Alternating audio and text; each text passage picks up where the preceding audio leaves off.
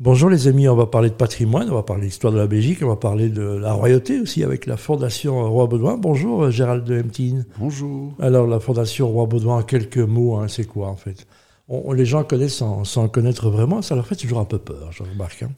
C'est une fondation d'utilité publique. Mhm. Qui, appartient à tout le monde du coup qui appartient à tout le monde, Accessible à qui s'adresse à tout le monde et qui veut apporter une plus-value sociétale. ça se fait dans différents métiers. Euh, on pourrait appeler ça des domaines d'action. Mhm. Euh, moi, par exemple, euh, je m'y connais un petit peu mieux dans tout ce qui est culture et patrimoine, mais ça pourrait être la santé, le climat, l'enseignement, la lutte contre la pauvreté. Il y a, il y a on, résume, on résume tout ce que la, vie de notre regretté Baudouin, mort il y a une trentaine d'années, a, exprimé. Donc c'est clairement ça. Hein. Alors c'est une, c'est une référence importante, effectivement, puisque à l'origine, je pense ne pas me tromper en disant que pour les 25 ans de, règne du roi Baudouin, on lui a fait en quelque sorte ce cadeau de créer cette fondation d'utilité publique euh, qui est devenue depuis un, je crois que je peux le dire, euh, un très bel outil d'aide, encore une fois, de plus-value à l'ensemble de la société de manière complètement euh, pluraliste, neutre. enfin voilà, c'est pour tout le monde, ça s'adresse à tout le monde.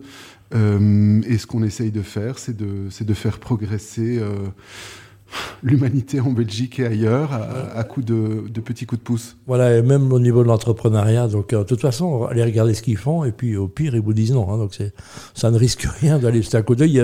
C'est très ouvert, c'est très transparent. C'est très ouvert, c'est très transparent, c'est très efficace parce que c'est bien organisé. Euh, la, fondation, c'est peut-être l'occasion de dire que la fondation elle-même a comme levier, comme outil pour travailler les fonds qu'elle abrite. C'est-à-dire que toutes les demandes sont en théorie recevables, simplement il faut que nous, en tant que fondation, on puisse par l'existence d'un fonds, mhm. euh, trouver une réponse en interne. C'est-à-dire trouver l'outil pour, pour, pour éventuellement répondre, euh, pour donner le, le, coup de pouce, le, pour répondre à l'aide qu'on nous demande. Et voilà, malheureusement, parfois ça n'existe pas ou pas tout à fait. Il faut être un peu créatif pour voilà, trouver vous allez, euh, des solutions. Ils ont même un site internet. Oui, oui, oui, je plaisante pas, je dis ça en riant, mais, mais tout est bien fait. J'ai jeté un coup d'œil et c'est remarquable. On va parler d'Henri Gerlas, qui est aussi un grand monsieur de l'histoire. Hein. On va parler du musée Bellevue, hein, et une expo qui a, commencé euh, il y a quelques jours. Et on va parler de ça avec, euh, avec toi, Gérald de, de MT. On va s'écouter un peu de musique, hein, puis on va se retrouver et parler du musée Bellevue, qui est un musée. Si vous regardez le, parc, vous êtes sur le Palais Royal, le Parc Royal, vous regardez à droite, il y a un bâtiment. Allez un coup d'œil, le bâtiment est magnifique et il y a même des caves. Alors je, me, je me permets une, toute petite rectification. Henri Gerlach est évidemment un grand monsieur, un grand réalisateur de documentaires, mais à l'origine de l'exposition dont nous allons parler, il y a Adrien Gerlach, ah, qui est l'arrière-grand-père. Voilà, et, je suppose que c'est de lui dont tu voulais parler, donc, mais qui est évidemment un personnage très très intéressant. J'ai pas connu Adrien, je connais euh, Henri, c'est ça pour ça que je me disperse. On parle de ça. Qu'est-ce qu'on va retenir quand on va au musée Bellevue dans cette belle exposition sur le climat? Quelle est l'intention en fait? Quelle est la promesse, comme on dit? Alors, la fondation ne serait pas la fondation si elle n'apportait pas, ou s'il ne tentait pas, ou s'il ne proposait pas une plus-value. C'est-à-dire, notamment par le biais de ce musée Bellevue, euh, que, que, je qualifierais de musée citoyen, la proposition là-bas serait d'y aller et puis d'en sortir un peu plus citoyen, un petit peu plus acteur de la société, un petit peu plus un levier, un petit peu plus un moyen de ce qu'on peut faire pour une société euh, meilleure. Alors, dans le contexte de cette exposition, ce que nous tentons de faire, c'est que le, visiteur ressorte en ayant compris qu'il a une partie de la solution climatique, solution au drame climatique qui se joue sous nos yeux, il a une partie de cette solution entre les mains. Il peut, dans sa vie quotidienne, lui-même, par des petits gestes, euh, faire à son niveau une petite partie de la différence. Et en fait, je dis une petite partie, c'est pas tout à fait exact. On propose des moyens très concrets qui sont au fond souvent connu déjà. Hein. C'est de l'ordre de, de, penser en énergie durable, c'est mhm. de l'ordre de voyager plus intelligent, c'est de l'ordre de consommer plus intelligent, de faire réparer plutôt que de, de, jeter, d'acheter du, du, du, nouveau. Euh, ce sont des moyens qui sont assez connus, mais on, les rend, on les rend plus lisibles, on les rend un petit peu plus, plus systématiques. Or, on se rend compte, et ce que je dis est, est prouvé scientifiquement, que ces petits gestes dans, la, dans nos vies quotidiennes ont une influence, pèsent sur entre 40 et 70% de nos émissions. C'est énorme. On rappelle euh, mémoire à Pierre Rabhi en disant ben, on doit tous faire son petit colibri quelque part. Hein. Exactement. Donc chacun peut, avec une, des petites actions, les enfants euh, comprennent mieux que nous, parce qu'à l'école, on, leur explique de mieux en mieux, hein, il faut reconnaître, euh, que, que, ce qu'on fait n'est pas terrible. Quoi. Donc, euh, et, la planète qu'on laisse à nos enfants et nos petits-enfants, ben, on n'est pas très fiers, en tous les cas, pas très fiers de l'héritage qu'on leur laisse. Hein.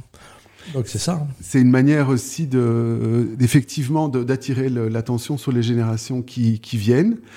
Euh, D'abord, euh, d'abord pour nous-mêmes, il, faut se battre pour que cette euh, pour que cette planète reste un endroit euh, agréable à vivre, mais il faut effectivement se battre également pour ceux qui viendront après nous et qui qui vont, si rien ne change, avoir beaucoup de pots cassés, beaucoup de débris à ramasser derrière nous. mais restons optimistes, faisons confiance à l'être humain, la manière de se faire réveiller. C'est d'aller voir ce beau musée Bellevue. Hein, euh, L'optimisme est très important parce qu'on a interrogé beaucoup de, jeunes, en, l'occurrence, pour, euh, pour construire, pour concevoir cette, euh, cette exposition. Et ils sont à peu près unanimes pour nous dire il nous faut de la communication positive. Il faut bien sûr dénoncer ce qui ne va pas.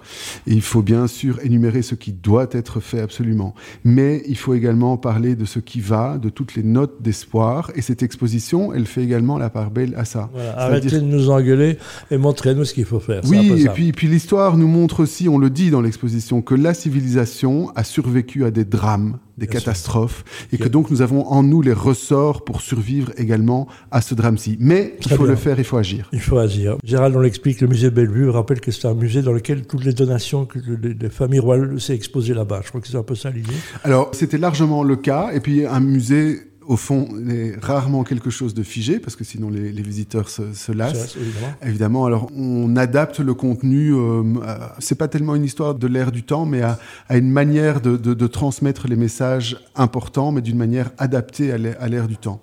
Donc, euh, aujourd'hui, je crois que le Bellevue se, profile davantage comme un, musée de la citoyenneté, aborde toutes sortes de questions sociétales, notamment et en grande partie, en tout cas en ce qui concerne la partie permanente du musée euh, en abordant la Belgique, l'histoire de la Belgique, euh, l'histoire de la monarchie, mais également euh, de la société belge, de son évolution, de Avec comment... une belle échéance dans, dans, dans 7 ans maintenant, c'est le, bicentenaire de la Belgique, hein, donc qu'on commence déjà à préparer, hein, qu'on commence à bicentenaire, oui, un, événement très, très important dont on se réjouit, et, je crois qu'il symboliquement sera, sera très fort sur la manière dont on peut s'entendre malgré, faut pas ligner de temps en temps des, des difficultés. Bon, bon, bon, oui, de temps en temps, chiffonne un peu, c'est un peu Bosman et Copenhagen, hein, on dit, mais effectivement, les citoyens s'entendent bien. Alors, comment on ça peut se dire aussi que les, on peut se dire aussi que les, les complications, c'est comme dans les montres suisses, hein, c'est ça qui en fait la beauté. Exactement. Donc, si c'était pas compliqué, ce ne serait pas drôle. Euh, comment ça se passe, l'expo qui aura lieu jusque quand? Alors, l'exposition dure jusqu'au 4 février mhm. et hum, on espère qu'un maximum de personnes, des écoles, c'est très important s'il y, a, y a parmi nous, euh, s'il y a parmi enseignants, des gens qui veulent faire quelque chose. Euh, c'est vraiment quelque chose. Le musée Bellevue a des équipes pédagogiques qui sont fantastiques, très performantes, euh, qui pratiquent très très bien leur métier et qui parviennent à adapter à toutes sortes de publics. C'est adapté par tranche d'âge, qui parviennent à adapter le, le message qu'on essaye de faire passer, le message donc d'action et d'espoir. Et voilà, il y a un magnifique petit endroit pour déjeuner qui est, extraordinaire avec une vue sur le palais que personne ne connaît. et il y a, voilà, délicieux. voilà, et qui est délicieux, mais c'est vraiment un cadre on est hors du temps et on a l'impression d'un point de vue image, c'est comme ça, c'est un peu rigolo. Et c'est très bien. Et puis, euh, il y a au moins, on descend aussi, parce qu'on redescend encore dans les sous-sols euh, du musée Bellevue. Alors, effectivement, le, musée donne accès aux, caves de l'ancien palais du Codenberg. C'est très impressionnant, c'est très bien fait. Il y a moyen de suivre des, visites guidées là-bas et puis de se rendre compte que Bruxelles est une belle et grande ville aujourd'hui, mais elle le fut déjà dans le passé, notamment sous les ducs de Bourgogne. Soyons fiers de notre Belgique, de son passé, de son présent, de son futur. Il y a des jours de fermeture ou c'est ouvert 7 sur 7 alors Alors le lundi c'est euh, fermé, mais sinon, j'espère ne pas dire de bêtises, je crois que de 10h du matin à 5h l'après-midi, le musée est ouvert. Voilà, très éducatif, on apprend beaucoup, on s'amuse beaucoup, on apprend en s'amusant. On, apprend en s'amusant et c'est important parce que, encore une fois, les, la manière de faire passer les messages change et les, les, équipes du musée sont extrêmement attentives à ça. Et donc, c'est intelligent, ce n'est pas pédant euh, et c'est amusant, c'est divertissant. Effectivement, on apprend en, en bougeant, en touchant, euh, en, en, en, comprenant, en faisant. C'est très interactif. Voilà, ça reste au centre de Bruxelles. Juste, euh, c'est vraiment attaché au Palais Royal. C'est un endroit magnifique. Vous êtes passé mille fois devant, mais jamais osé rentrer, mais faites-le maintenant. Merci beaucoup, Gérald de MT. Longue vie à, la Fondation Rambaudouin, évidemment. Et vie à la Belgique aussi, un peu. De temps en temps, on peut être fier de notre petit pays. Absolument. Merci beaucoup. Vive la Belgique.